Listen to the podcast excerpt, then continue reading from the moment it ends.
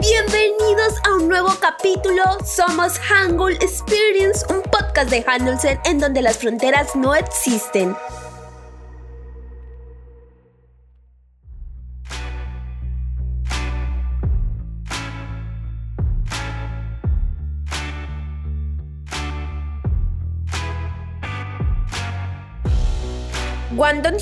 Director de la famosa serie El juego El calamar, describe el juego como el mejor juego de niños para simbolizar el tipo de sociedad en la que vivimos hoy. ¿Sabías que este juego era muy famoso entre los adolescentes coreanos de los años 70 y 80? Si tienes curiosidad sobre esto y otros juegos tradicionales coreanos, te invitamos a escuchar este nuevo capítulo en Hangul Experience. Mi nombre es Ariane Obando y para este episodio me acompañan Ángela Mora y Valeria Valdivia. Además tendremos como invitado a Hyun Jun Hon, quien nos va a comentar su experiencia con estas formas de diversión tradicionales en Corea del Sur.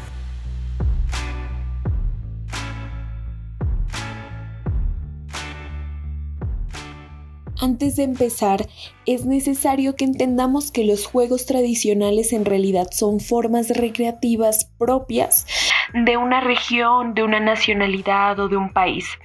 No van a estar descritos en libros especiales, pero lo más interesante es que se pueden transmitir de generación en generación y además de esto, muchas veces los juegos tradicionales pueden representar a su vez sucesos históricos o actividades representativas y propias de esa región. Así es. Y para este episodio queremos que ustedes conozcan un poco sobre lo que es Corea del Sur, un país lleno de cultura e historia. Es por ello que muchos de los juegos que se han conservado hasta el día de hoy provienen de estas tradiciones milenarias donde en algunas ocasiones únicamente cierta porción de la sociedad podía disfrutar de este tipo de entretenimiento, mientras que en otros casos, gracias a la influencia de diversos países sobre Corea, se empezaron a adoptar juegos hasta convertirlo en algo más propio, en algo más único de la población coreana. Les pregunto, ¿en su familia existe algún juego tradicional que practiquen actualmente en alguna festividad o evento cuando se reúnen todos los miembros de la familia? 안녕하세요. 제 이름은 홍현준이라고 하고요. 지금 미국 뉴욕 시라큐스 대학교라는 학교에서 현재 지금 경영학 석사과정 MBA를 진행하고 있고요.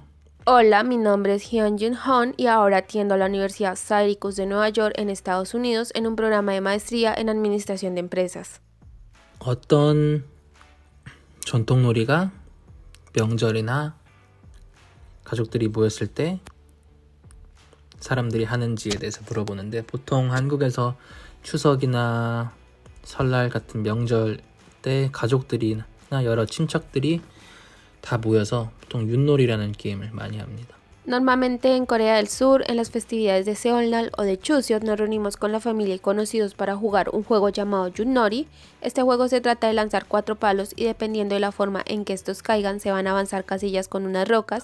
윷놀이 같은 경우에는 네 개의 이웃을 던져서 나오는 개수만큼 해서 본인이 가지고 있는 돌을 진행시켜서 골이 나면 되는 게임인데 보통 가족들이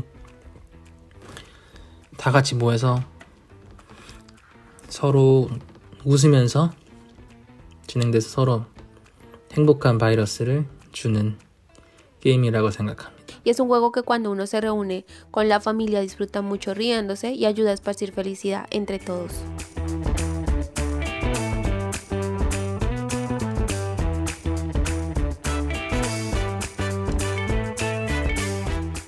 ¿Qué les parece si iniciamos explicándoles uno de los juegos más comunes y conocidos, el tubo? Sí, claro, me parece. Bueno, bueno. El origen de este maravilloso juego comienza desde que las familias reales de China tuvieron un primer contacto con Corea como colonia y así pudieron introducir el juego. Eventualmente las familias reales de Corea específicamente la de la dinastía Koryo, que va desde 918 a 1392 después de Cristo, lo adoptaron como una actividad crucial para sus reuniones. Asimismo, desde que este juego se presentó en la sociedad coreana, era común observar que solamente los reyes o la clase aristócrata Ah, pudiera realmente disfrutar de este juego. Esto sucedía debido a la complejidad o lo caro que eran los materiales. Por ejemplo, las pequeñas vasijas que se utilizaban tenían, tenían un costo muy alto, lo cual hacía que cierta parte de la población no tuviera ni siquiera los ingresos suficientes para poder jugarlo. Para mí es muy interesante todo lo que acaban de mencionar. Sí, y para complementar la información les he traído un pequeño dato curioso y es que deben saber que los hombres eran los que usualmente los practicaban. Las mujeres o señoras de la nobleza lo hacían, pero dentro de sus hogares y generalmente con la compañía de personas de confianza.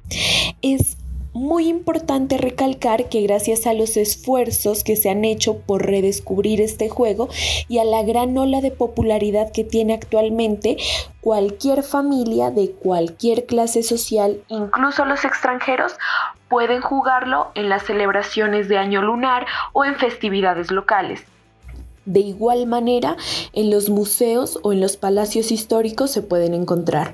Oye, pero creo que se nos olvida algo muy importante. ¿Cómo es que se juega el Tuo? ¿Cómo es que yo puedo aprender a jugarlo? Este básicamente consiste en tirar flechas sin arcos hacia una vasija de barro con una apertura cilíndrica. De hecho, en Latinoamérica se le conoce más como el término de jarrón. Las flechas deben ser pues de colores opuestos para que se puedan diferenciar los dos equipos contrarios. Sin embargo, en el caso de que no tengas flechas, puedes sustituirlas con palos delgados pintándolos de colores distintos pues para evitar confusiones.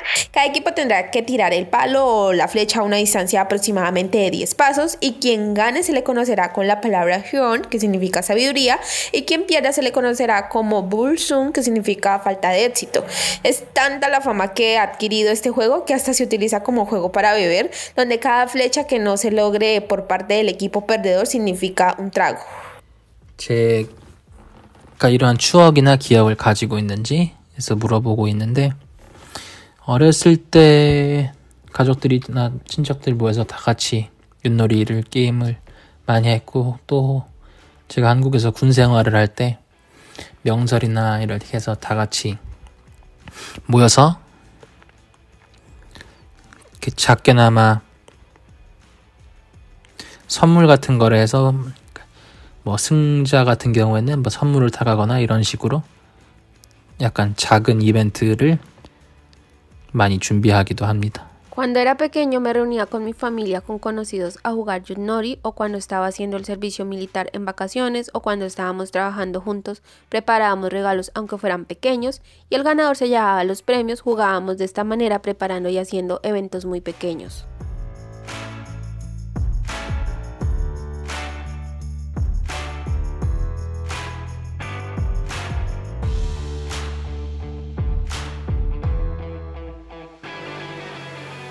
Y continuando con nuestro tema, deben saber que existe una enorme influencia de otros países sobre los juegos coreanos. Así sucede en el Tuo y también en el Hot que de igual manera se le conoce por el nombre de Ghost Up. Este es un juego donde se utilizan cartas con flores pintadas que simbolizan los 12 meses del año. Y en cuanto a su historia, se sabe que existen registros de la introducción del juego japonés Hanafuda a Corea del Sur en la última etapa del periodo de la dinastía Chosun, en el siglo XIX aproximadamente. Se sabe que los comerciantes japoneses de este siglo llegaban a la isla Tsushima y fueron los encargados de dar a conocer el juego entre los coreanos, haciendo que así se originara el Hatu.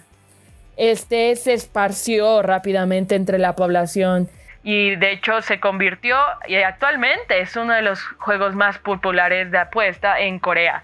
Aunque las imágenes grabadas en las cartas del Hatu eran relativamente similares a las del juego japonés, en los años 50 se empezó esta ideología de mutación para hacerlas más propias, más únicas de la población coreana. De hecho, el papel grueso se reemplazó por el plástico delgado y durante este proceso también el color rojo empezó a sobresalir y al mismo tiempo las cartas empezaron a tener otras convenciones. O sea que gracias al juego japonés Hanafuda que se introdujo en Corea del Sur a finales del siglo XIX es que se originó el juego Huatu. Sí, al parecer así fue.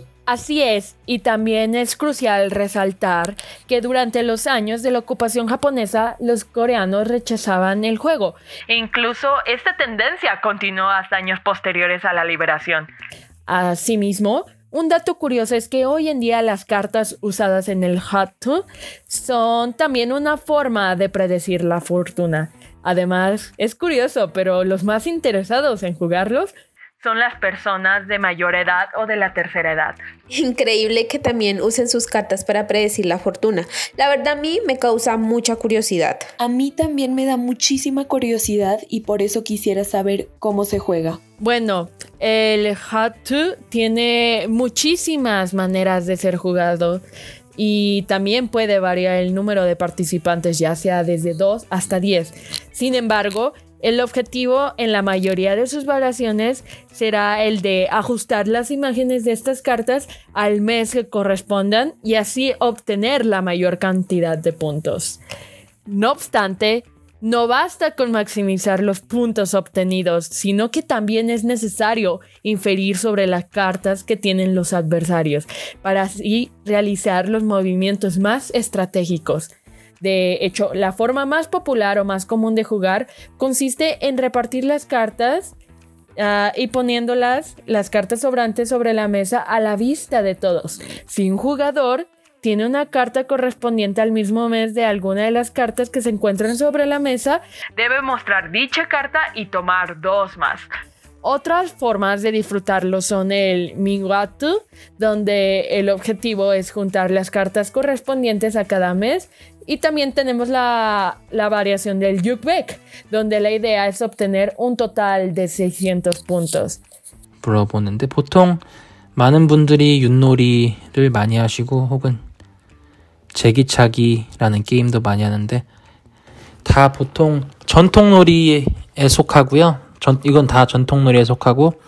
Normalmente las juegan mucho Yudnori o un juego llamado Chegi Chagi. Normalmente jugamos juegos tradicionales así como las que estoy mencionando. 제가 어렸을 때만 해도 한 20년 전이라고 생각하면은 많은 분들이 많은 혹은 많은 아이들이 많이 게임을 했었었고요. Cuando yo era joven, hace aproximadamente unos 20 años, Muchas personas, de hecho muchos niños jugábamos bastante juntos.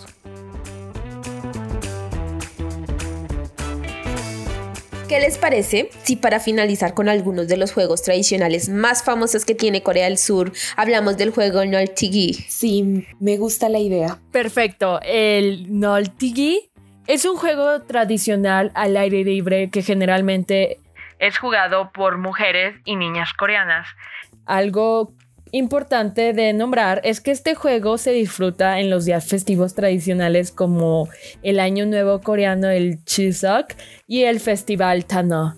También se puede encontrar en representaciones y espectáculos al aire libre, en eventos escolares y en competencia. El propósito es no dejar morir esta tradicional actividad.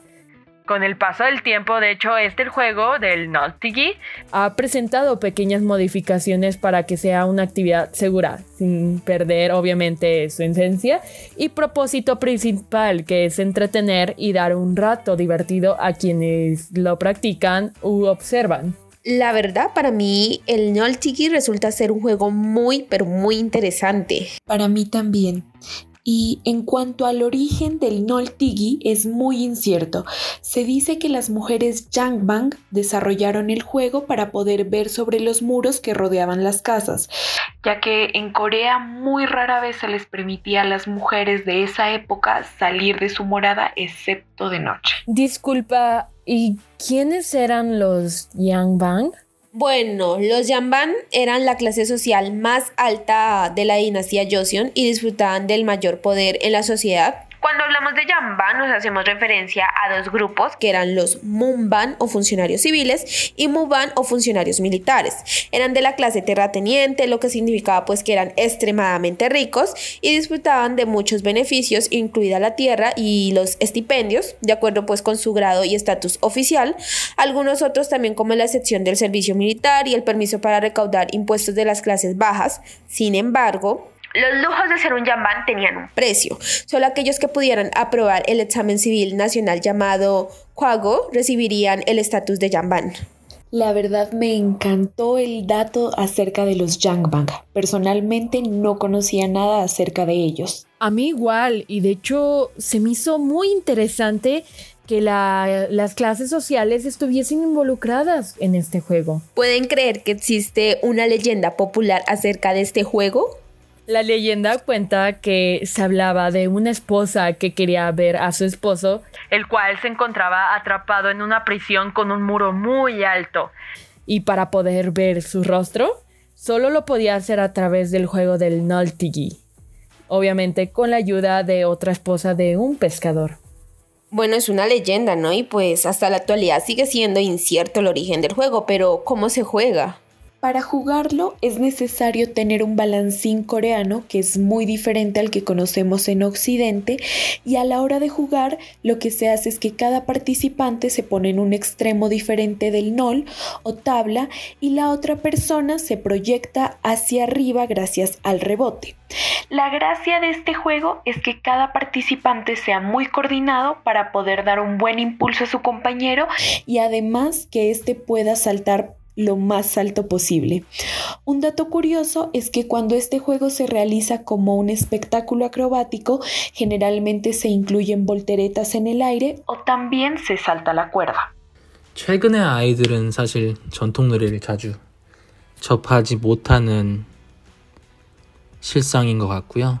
보통은 요즘 컴퓨터나 인터넷이 많이 발달이 됐으니까 아이들이 보통 뭐 닌텐도나 이런 게임에 집중을 하지 예전만큼 전통 놀이를 많이 하진 않는 것 같습니다. La verdad es que los niños de hoy no pueden practicar mucho los juegos tradicionales, normalmente juegan en computador o por internet y juegan más al Nintendo o ese tipo de juegos, así que creo que ya no se juegan tanto de manera tradicional como antes. 물론 전통 놀이를 유지하는 거에 대해서 더 많은 친구들이 플레이했으면 좋겠다는 생각은 저도 개인적으로나마 들긴 합니다. Por supuesto pienso que sería bueno que pudiéramos mantener los juegos tradicionales y más personas si lo quieren practicando aunque fuera un poco.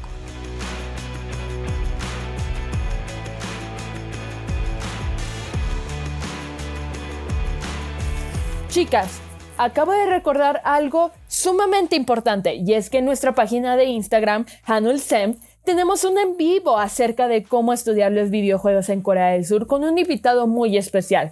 Así que los invitamos a que visiten nuestra página de Instagram, Hanul Sem, y conozcan todos los requisitos, tips y consejos que nuestro invitado les menciona en el en vivo. También recuerden visitar todas nuestras otras redes sociales, Facebook, TikTok, YouTube y Twitter y nos encontramos con el nombre de Hanolsem para que ustedes puedan seguir aprendiendo más de la cultura coreana. Así que ya saben, queridos oyentes, están todos invitados a que visiten nuestras redes sociales y no se pierdan de nuestro contenido. Sí, están cordialmente invitados, los esperamos.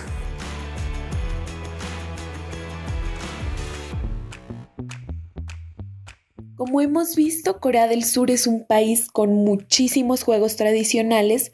Sin embargo, ¿ustedes sabían que existe un juego tradicional latinoamericano muy similar al Noltigi? Wow, yo desconocía que existiera un juego tradicional latinoamericano similar al Noltigi. Pues bueno, este es un juego con muchísimos nombres. En algunos países se lo conoce como balancín, en otros como sub y baja, o en el caso de Cuba, por ejemplo, se lo conoce como cachumbambe. Y es un juego infantil que se encuentra en parques y jardines. Y bueno, ¿Cómo se juega? Los niños se sientan en los sillines uno frente al otro y se impulsan alternativamente. De este modo se produce un vaivén vertical que suele ser muy placentero y obviamente se recomienda que los niños tengan pesos similares cuando se suban a este juego para que ambos puedan subir y bajar o de lo contrario obviamente el balancín se vencería exclusivamente hacia la persona con más peso dejando al otro niño suspendido en el aire. Ah, vale, vale. Por lo que veo es que este juego del balacín es muy similar al juego del Noltigi que se practica en Corea del Sur. Sí, es un poco similar. Sí, pero la diferencia es que el balancín se realiza de una forma un poco más segura y se practica de manera sentada. 모든 게임이 모든 전통놀이가 다 유명한데 보통 전통놀이라고 하면은 흔히들 윷놀이, 제기차기, 화투 또 생각해 볼 수 있고요. Todos los juegos tradicionales son famosos, sin embargo, tal vez los más famosos son Yutnori o Chagi o también podemos hablar de Hanafuda. A lo largo de todo lo que hemos hablado, hemos visto que los juegos tradicionales coreanos son bastante particulares y tienen elementos especiales para ser jugados, reglas muy específicas, además de historias y leyendas que los enriquecen. Sin embargo, gracias a todas esas características, algunos juegos se han hecho tan famosos que se han llevado a la gran pantalla. Sí, como es en el caso de la serie El juego del calamar. En esta serie nos acercan no solo a una porción de las tradiciones coreanas, sino que también nos da una representación de lo que son ellos como sociedad. Hoy queremos comentarles un poco sobre algunos juegos y elementos que aparecen en la serie. ¿Creen que podamos comenzar con el famosísimo juego de Talcona? Sí, por mí está bien. Bueno, su origen se remonta a los años 60 cuando se ofrecían estos dulces a los jóvenes o niños. Sucedía que los vendedores ambulantes se ubicaban cerca de sus escuelas o de algunos parques y lo divertido es que los niños competían por quién sacaba mejor la figura ya que esto demostraba tener paciencia y mucha destreza, como sucede también en la serie. Asimismo, se solía tener alguna recompensa que podía ser, por ejemplo, un dulce.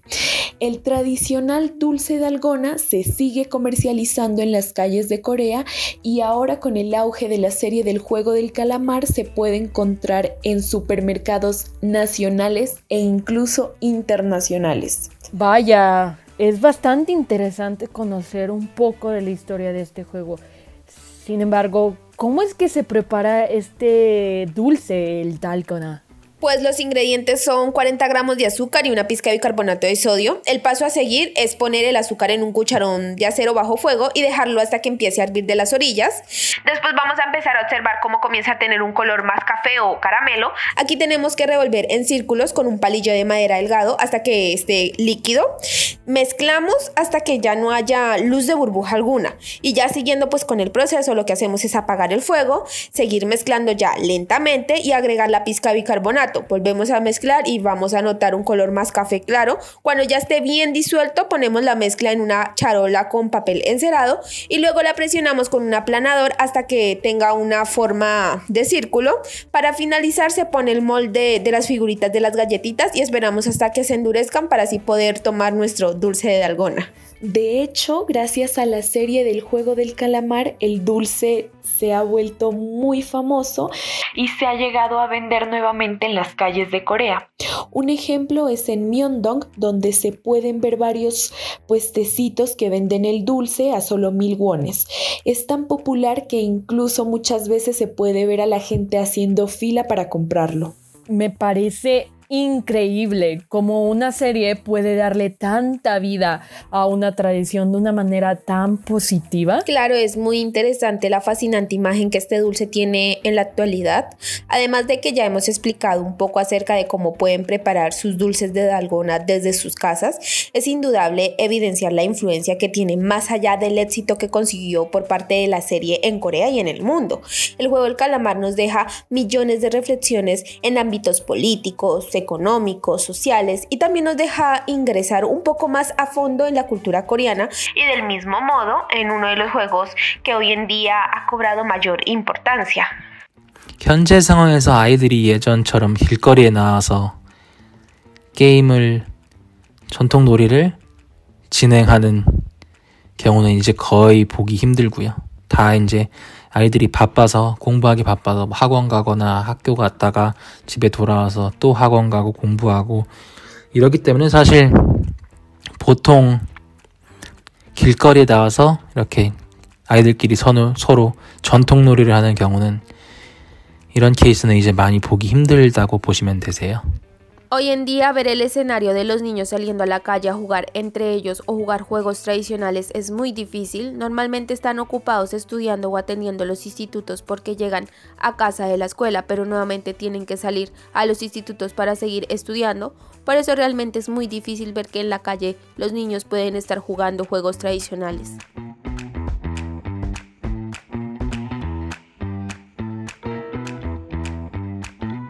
El juego del calamar es también conocido como Ojina, sin embargo, a lo largo de Corea existen otras formas de llamarlo. Por ejemplo, Squid Teng en Busan. Su nombre nace debido a la forma que se dibuja en el suelo a la hora de jugar. Es similar al cuerpo de un calamar.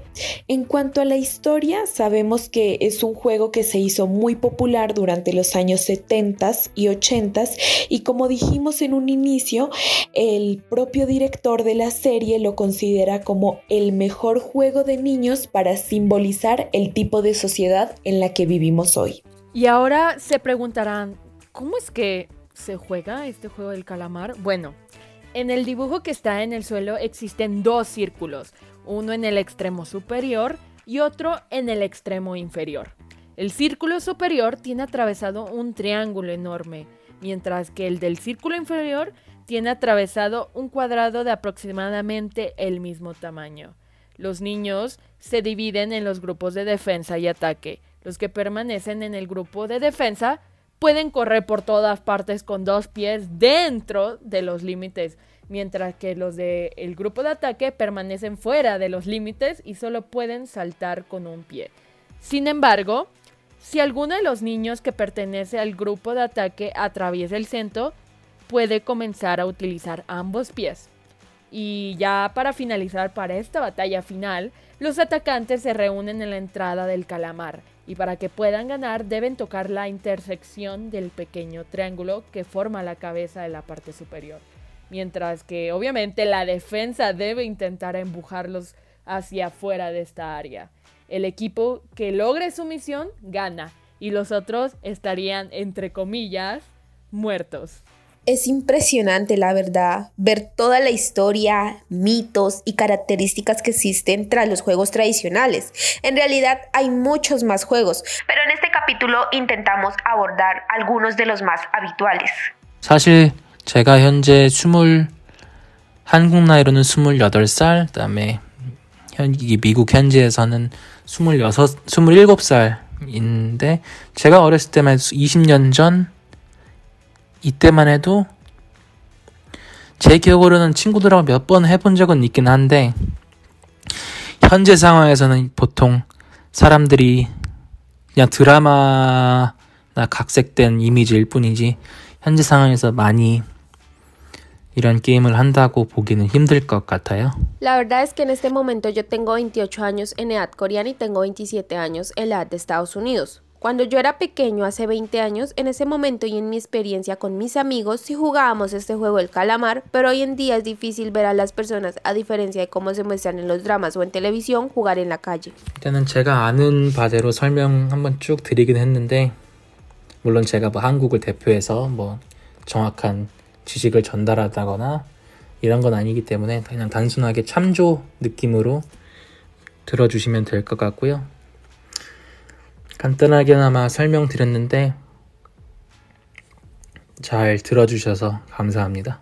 Estuve explicando un poco sobre los juegos tradicionales de largo, un poco desde mi punto de vista, que no pretendo que sea el punto de vista de toda Corea del Sur, por eso preferiría que lo tomaran más como una opinión personal. Estuve explicando de manera muy corta y muchas gracias por escucharme.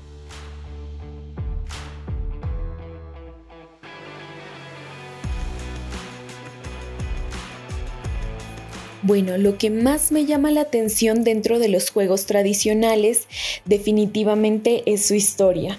Eh, la forma en cómo ingresan al país y cómo se van mutando después y cómo se van transformando. Yo creo que con la serie de El juego del calamar pudimos ingresar a una parte de la cultura coreana, pero también podemos ver cómo ha cambiado su sociedad a lo largo de los años y asimismo cómo se han ido transformando sus ciudades, sus ciudadanos y sus prioridades. Es tanta la influencia de la serie que he podido ver incluso niños en mi ciudad jugando al Muévete Luz Verde, así que sería muy interesante ver qué ha pasado después del estreno de la serie en todo el mundo. Definitivamente aprendí muchísimo en este capítulo. Pues sí, yo creo que es sumamente increíble lo que la idea de tradición y juegos puede traer de vuelta. De hecho, no es sorpresa encontrar videos en Instagram y TikTok sobre cómo hacer este famosísimo dulce de talcona. Al igual que ya hemos podido que varios lugares ya lo están comercializando. Considero que el juego de calamar fue una fórmula exitosa para recobrar y darle vida de nuevo a alguna de las tradiciones y de estos juegos y que obviamente tengan un impacto en el mundo. Lo que más me sorprende de este tema es cómo una serie puede darle tanta vida a varias tradiciones que actualmente no están tan presentes en la sociedad. Y no solamente es eso, sino también todo lo que un extranjero, como es el caso de nosotras, puede aprender acerca de la cultura de un país. Considero que en la serie El juego del calamar se puede ver perfectamente la combinación entre juego y tradición en un formato mucho más moderno y que ha generado pues un gran impacto en todo el mundo. Y como dice Ángela, ya puedes ver niños de nuestro país replicando alguno de estos juegos tradicionales que tiene Corea del Sur y que están plasmados en la serie. Bueno, y esto ha sido todo por el capítulo de hoy. Muchísimas gracias por escucharnos. Los invitamos a que sigan pendientes de todas nuestras redes sociales para que sigamos aprendiendo más de la cultura coreana. Nos pueden encontrar en Instagram, en TikTok, en Twitter y en Facebook como Hanun Sem. Y estén pendientes porque pondremos mayor información sobre algunos juegos y además tendremos diferentes actividades en estas fiestas y en este año nuevo. Vamos a estar dialogando con diferentes invitados que nos van a contar sus experiencias con la cultura coreana. Muchísimas gracias a Ariani y a Valeria quienes estuvieron también en el capítulo de hoy y a nuestros invitados. Nos vemos en otro capítulo. Adiós.